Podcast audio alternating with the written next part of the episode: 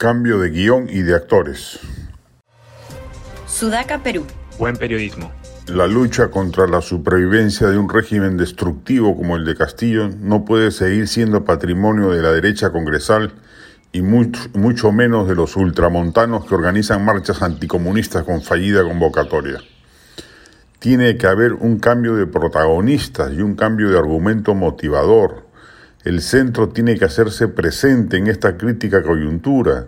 Y no nos referimos a Acción Popular, Alianza para el Progreso, Somos Perú o Podemos, que han demostrado en los hechos no actuar en función de principios unificadores, como se ha visto en la votación por la vacancia.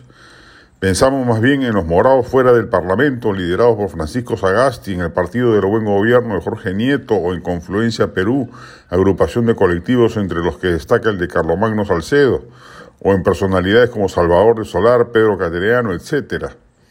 La derecha congresal y la derecha callejera no han podido lograr sus objetivos vacadores y peor aún no han logrado movilizar conciencias democráticas a favor de ello, a pesar de que las encuestas reflejan que hay un ánimo ciudadano mayoritario favorable a esa postura. El problema radica en quiénes son los convocantes, en primer lugar, y en segundo término, en el telón ideológico que despliegan, que abiertamente pasa por un retorno al statu quo partidario tradicional que la mayoría rechazó en el último proceso electoral y aún sigue rechazando. Tiene que haber un discurso de oposición a Castillo que a la vez proponga el cambio y plantee reformas estructurales, que dé aliento a la ciudadanía y esperanza de que sí es posible y factible hallarle una salida a la crisis espantosa por la que estamos transitando.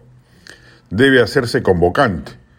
No se puede excluir a la derecha del tema, pero no se le puede dejar el liderazgo monopólico porque claramente ha demostrado que carece del olfato político y la pericia callejera para lograr su cometido. Al ampliarse esta convocatoria al centro, cabe inclusive que sectores de la izquierda puedan acercarse sin remilgos y aportar su activismo callejero. ¿Cree alguien, por ejemplo, que Noa Keiko va a marchar junto a las cruces de Borgoña?